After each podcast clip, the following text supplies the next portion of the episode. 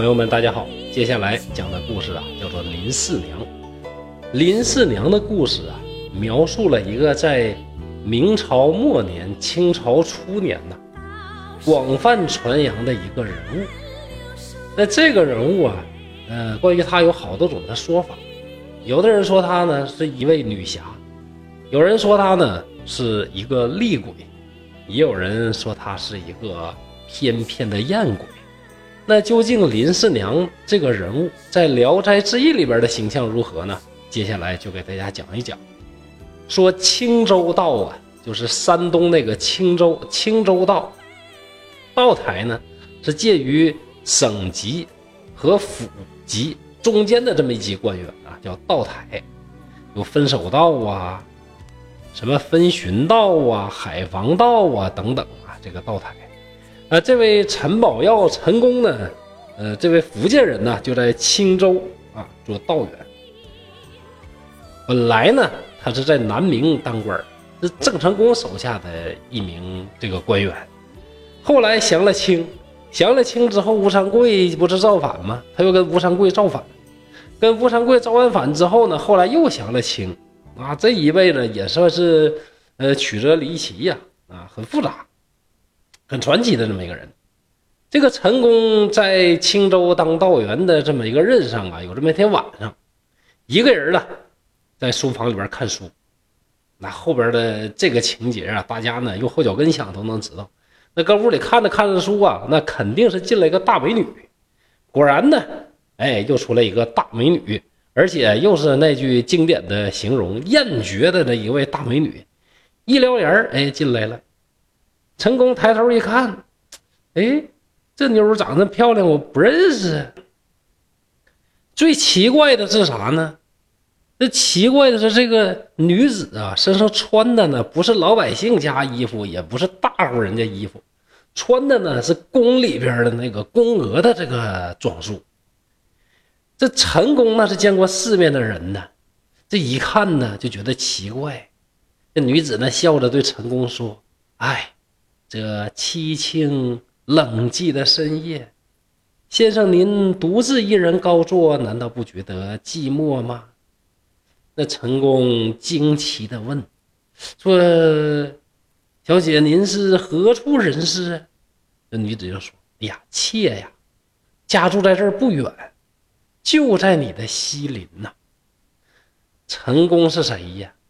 那三十六个心眼七十二个钻轴啊！一合计，那能是正经人吗？这大半夜三更的，长得还这么漂亮，而且呀，上赶着来找我，那肯定啊，就是个鬼。那鬼不鬼的先放一边那这妹子长得也忒漂亮，太好看了，那咋能不喜欢呢？那陈功呢，这心里边非常喜欢。哎，鬼不鬼也无所谓，先唠唠再说。于是呢，走过来呢。挽着女子的手臂呀，就邀请她一起坐下，聊了两句呢。陈功一听，哎呦，这女子说话呀，言辞非常的风雅，一看就是受过良好教育的女孩那陈功呢，见到这么漂亮的女子，又这么有才华，那当然是非常赏识了。所谓红袖添香嘛，这种才子啊，肯定喜欢佳人呢。所以啊，陈公啊就坐在女子身边儿。那坐一会儿呢，那正常人肯定的反应就开始不老实呗，就伸手啊，就搂啊，又抱的。哎，这女孩呢也不怎么太拒绝。女孩四下瞅一瞅，就问说：“先生啊，咱这屋里边没有外人吧？”老陈一听这话，没有外人，这话问我啥意思？还是那句话，懂点风月的人他都懂啊。那陈公赶紧把什么门呐、窗户噼啪一顿关，关溜严呢，就说没有没有，哪有别人啊，就我老哥一个。哎，那既然都聊到这儿了，那你是不，你该干点啥啊？干点啥是吧？身上那些零碎啊、乱七八糟东西呀，该拖拖，该扔扔，该放一边放一边吧，对不对呀？这女子呢，表现的还还挺羞涩的，挺害怕那个意思。你说这事儿，你说就奇怪了。你说你上赶着来的，你说你羞涩害怕个球啊你？那他总之他非常羞涩，他非常害怕。那老陈什么人呢？久经沙场啊，那历经风月的人物，还管那个？那就没客气，伸手就噼里啪啦一顿忙活啊，都给扑了没了啊！就扑了没？什么叫扑了没呢？就是，哎呀，用两只手啊，左右啊，上下呀，呃，这么拉动啊，撕扯呀，啊，就叫扑了。那东北话，就总之呢，就都给扑了没了。扑了没之后呢，那当然呢，就是坦诚相见了。这女子啊，就说：“哎呀，妾呀，虽然活二十岁了，岁数不小了。”但是我呢，还没经过这些人事啊。说您呐，可别太猛啊，太猛我可受不了啊。说完之后，老陈那还能忍住这那呀？根本就控制不了了。于是呢，就是一顿的电闪雷鸣，又是风，又是云，又是雨，云云雨雨雨云呐。我记得那有句，哎呀，这个是哪陕北民歌吧？是哪这么唱的？就怎么说呢？就是歌是天上一条龙，味儿是地上花一丛，龙不翻身不下雨，花不沾雨花不红啊！啊，这段话用在这儿，我感觉非常之恰当。总之，巨龙翻身行云不雨啊！过了好长的一段时间，只见这个床席上啊。是斑斑血迹呀！看来这女孩说的话呀，啊，确实不假，真的是未经过人事啊。《聊斋志异》的原文呢，写的更有意思，叫啥呢？哎，叫刘丹夹席。然后呢，两个人呢就在枕头边啊谈心。女子说啊，自己叫林四娘。陈宫就问：“那四娘啊，那你是家在哪儿啊？”呃，这个怎么回事啊？怎么到这儿来的呀？就开始问，女子就说：“哎，我呀，一生坚贞。注意听啊，一生坚贞呐，这句话已经点明了是鬼。一生坚贞，这一辈子都过完了嘛，对吧？说我一生坚贞呢，现在已经被你轻薄了。你有心爱我，咱们就永图欢好就完了。你非得问我身世干啥呀？絮絮叨叨。过了一段时间，鸡叫天明。”那女子是飘然而去啊。从此之后，女子是每夜必来，每次来了之后，两个人呐就门一关就开始对饮，聊天也非常的投机。本来我们陈老先生呢，那就是一个很有才华的一个人嘛，有才华又风流。人家这个女孩呢，哎，也非常的这个有修养啊，这个经过很好的这个教育，所以呢。这说话呢，非常的投机，能聊到一起去。有一次呢，就谈到什么音乐呀、格律呀，是，哎，一聊这林四娘呢，非常的精通。陈宫就说：“哎呀，你对这个音乐这么懂行，那唱歌肯定很好听。”这四娘就说：“哎，小时候呢，倒是确实学过一点陈宫说：“啊，那你就为哥哥我唱一首得了呗。”这四娘就说：“哎呀，我好久都不唱了，什么节奏啊、音阶啊、韵律啊，都忘差不多了。那词儿呢，也有七有八，没有九没十啊。那这唱了的话，别人没事儿，那像您这内行，肯定得笑话我呀。”那陈宫说：“哎呀，我有啥笑话的？哎呀，我相信你没问题的，你你唱一回吧。这求着不过呀，没办法啊。”四娘呢，就低下头来敲打节奏。唱那个曲儿啊，就不是什么让我一次爱个够啊那种，呃，也不是什么眉飞色舞啊，什么什么江南 style 啊，都不是这种类型的，就是那种什么呢？那种，呃，叫什么呢？叫伊凉之曲，呃，就是非常的哀怨呐，婉转呐，柔肠寸断呐，啊，就是那种啊，听完贼难过、贼伤心的那种。那唱完之后呢，四娘呢就控制不住自己就哭了起来。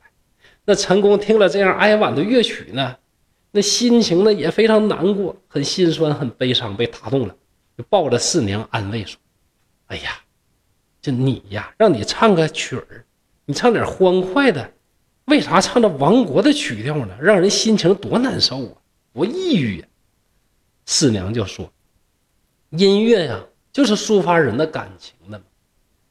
那叫我手写我心嘛。那我们在什么心情下写出来的东西，唱出来的曲儿，表达的就是就是自己的心情嘛。你一个人悲哀，心情不好，你就唱快乐的曲儿，他也不能高兴。就像那快乐的人呐，你没法让他悲伤，是一个道理的。这句话呀，说的真的是非常好啊，非常有道理。咱东北有句俗话叫什么呢？叫“女愁哭，男愁唱，老头愁了坐凉炕”。真的心情抑郁的时候啊，你说你唱什么曲儿啊？听什么歌，看什么电视，你也开心不起来，对吧？这是很有道理的。人的快乐和悲伤啊，还是发自于内心的嘛。陈宫与四娘是非常亲密，如同夫妇，非常的欢好。时间长了之后呢，那没有这个不透风的墙啊，那家人都知道了，就有人呢就经常上他门房外边呢，就开始偷听这唱歌。一听这女孩唱歌的人呢，都会被她打动啊，没有不流泪的。这陈夫人呢，偷偷的也看了一眼，看到林四娘了。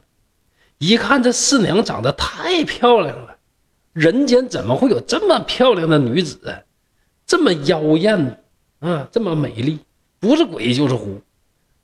别的倒没事那时候那个女子啊，讲三从四德，也不说非得吃醋啥的，就怕自己老头啊，那被鬼怪缠身，那可咋整？就劝自己老头啊，你别跟人家扯了。你这身体要不要还活不活了？成功呢没听，但是呢还是想问四娘问个明白，就再次的问四娘的身世。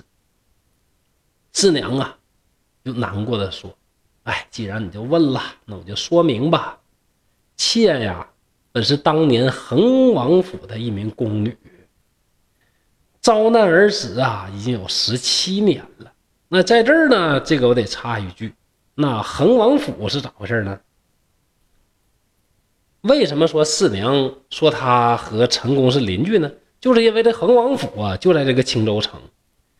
这个青州城在明朝宪宗的那个时候啊，当时那个皇帝呢叫朱见深，封他的这个五儿啊老五啊为恒王。恒王呢就到了这个青州啊，而且呢住在了他老爹给他修的一个富丽堂皇的这个王府里边，就是这个恒王府。后来嘛，这个明朝不灭亡了嘛？灭亡了之后，清朝进了关。刚开始还假惺惺的说我们呐跟这个明朝啊，咱们是这个哥们儿啊，是我是过来帮忙给明朝报仇的，所以这明朝的这个王公贵族啥的，我肯定照顾。后来呢，一看天下也稳定了，我照顾你个球球啊！非得说这个顾名的这个恒王啊，要造反，要起兵反清。他都那个德行了，他反什么清啊？非得说他反清。于是呢，就把这个在北京住的这个恒王，以及其他的一些这个王那个王老朱家这些哥们儿啊、叔叔大爷呀，就一票的咔嚓咔嚓全给砍了。那他这么一砍，你想这一家还能好得了吗？而我们这位林四娘呢，她就是从恒王府出来的人，那就是当时遭难的时候啊，应该呢也是被。超斩了，这个命运呢也是非常的悲惨的。总之呢，这位四娘呢是当年恒王府的宫女，遭难已死啊十七年了。因为呀，陈先生您呢高雅义气呀，我心里边呢确实是仰慕，所以呢主动和您相欢好。我呢实在是不敢害你，你如果怀疑我或者害怕我，那也没关系，咱们就此分手别过就完了。陈宫马上说：“哎呀，不是不是，我也不怀疑，也不是害怕。我们欢好的这种程度，我就是想知道究竟是怎么回事啊，对吧？”那陈宫呢又问说：“当时啊，你在恒王府，或者说恒恒王宫里边，那究竟呢经历过哪些事儿？”四娘就回忆起来，是有条有理，讲的非常动人。说到王府后来衰弱的时候呢，就哽咽哭泣呀，不能成声。四娘呢，夜里边也不太睡觉，估计这鬼也用不着睡觉，每天夜里边呢，都起来念准提经和金刚经什么的。陈宫就说，在九泉之下念经能给自己超度吗？四娘说：“哎，当然能了。妾一想啊，我这一生啊，一直沦落，就希望念经啊，超度呢，来生好好为人。四娘还经常跟陈宫评论诗词，好的句子呢，哎，就悄悄的细声吟诵；不好的句子呢，跳出来批评，情意风流，听起来之后呢，就让人呐是忘记了疲倦。陈宫就问说：“你呀，一定写过诗？”四娘说：“哎，在世的时候呢，偶尔也写过。”陈宫就说：“那你赠我一首诗好不好？”他就笑着说：“哎呀。”这女儿家的这个诗句哪能拿出来让高手见笑呢？这一晃呢，四娘啊在陈公家住了三年。有一天夜里，四娘就过来跟陈公告别，面色非常的凄惨。陈公一听啊，大惊：“哎呀，我们这个如胶似漆，怎么忍心跟你分别呀？那究竟是怎么了？”四娘就说：“阎王爷呀。”看我生前也没犯过什么罪孽，死后啊也没念也没忘记念诵经文，所以叫我投生到王家，今天就要离别，永世不得相见了。说罢，形容哀楚。陈宫当然也跟着掉了泪，立即摆酒为四娘送行。四娘一边饮酒，一边慷慨高歌，词句啊是凄婉哀凉。一字百转，到了悲伤处是哽咽不能成声。最后啊，好歹呢，终于啊是唱完了这一曲。虽然四娘啊投生到好的人家，但是与心爱的人别离，生离死别怎么能不难过？所以情绪不好，饮酒的兴致也不高，起身徘徊就想要告别。陈宫也不忍离别，强拉住他的衣袖，又坐了一会儿。直到鸡唱天明，四娘啊不得不走，才对陈宫说：“哎，你每每怪我不肯作诗，今日将要永别，我当写一首诗赠送于你，做临别的纪念吧。”于是拿起笔来一挥而就，并说：“哎，我现在心酸难忍，心情非常的乱，没法仔细的推敲。”中间呢，恐怕什么韵律什么的都非常错乱，千万不要拿书给别人看呐！说完，掩袖低头而走。陈宫送四娘出门，转眼之间就不见了。陈宫望着四娘离去的方向，怅然多时。仔细低头看了一下四娘所写的诗，字迹端正，书写整齐。十分小心地珍藏了起来。诗文曰：“静所深宫十七年，谁将故国问青天？闲看殿宇风鸠木，且望君王画杜鹃。海国波涛斜夕照，汉家箫鼓尽风烟。”红颜力薄难为力，绘制新碑只问禅。日诵善题千百句，闲看贝叶两三篇。高唱梨园歌带哭，请君独听一潸然。这诗啊，中间呢有些地方啊重复了，那有些地方呢这韵律有问题。很有可能啊是有记错的这个地方，那么到这儿呢，林四娘的故事啊就结束了。故事开始的时候呢，曾经说过，在清朝初年以及以后的很长一段时间呢，林四娘的故事啊，这传的非常的多。有的呢把林四娘写成厉鬼，有的呢把这个林四娘呢这个写成丽人啊。这个是美丽的丽了，又有人呢把林四娘啊描述成啊像聂隐娘啊红线一流的这种侠女，也有人呢把这个林四娘呢描写成为一个将军啊，谁把林四娘描写成为将军呢？对，各位熟悉这古典名著的人知道是曹雪芹，在曹雪芹的《红楼梦》当中啊。在多少回呢？记不清了。反正有一个女将军说，这个恒王啊，这个宠爱他，完他为他的恒王去报仇，就率领着大家呢一起呢就杀到这个清军大营里边。那么当然呢，这寡不敌众啊，最后杀身成仁了。那在《红楼梦》里边呢是有关于他的这个介绍啊，大家感兴趣呢可以把《红楼梦》啊翻开去找一找。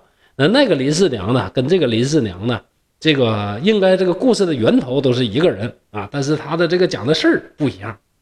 那《聊斋志异》和《红楼梦》两大名著里边都有林四娘，可见呢，这林四娘啊，她的这个深入人心的这个程度啊。而这个陈宫呢，恰恰他的身份又很特殊，本来呢就是南明的官员，投清了之后呢，又跟吴三桂造反，然后最后又降清啊。由于这个老陈呐，曾经是跟郑成功等抗清的这些人呐，就是一起共事过的人，所以说呢，他这个诗里面才有“海国波涛”什么这样的话。所以说这诗呢，很有可能是老陈写的。然后蒲松龄啊，根据这个林四娘流传的各种故事啥的呢，就附会到老陈身上写出这篇小说。应该呢，还是属于呃蒲松龄老先生啊，在孤寂当中啊。写的这篇故事给自己的一个自我的安慰，简称自安啊，不能叫自那啥，对吧？对，所以说呢，这么理解我感觉更符合蒲松龄的一贯的这种风格啊。那究竟呢，这里边有没有说讽刺时局、对前明念念不忘啊，想反清复明这种思想呢？仁者见仁，智者见智吧，咱不过分解读啊，自己怎么认为啊，就是。怎么回事毕竟啊，还那句话，蒲松龄老先生啊，也不能这个起来给大家解释一下，对不对呢？好，今天的故事啊，就到这儿了，感谢大家的收听。刘凯山在沈阳，祝大家幸福快乐。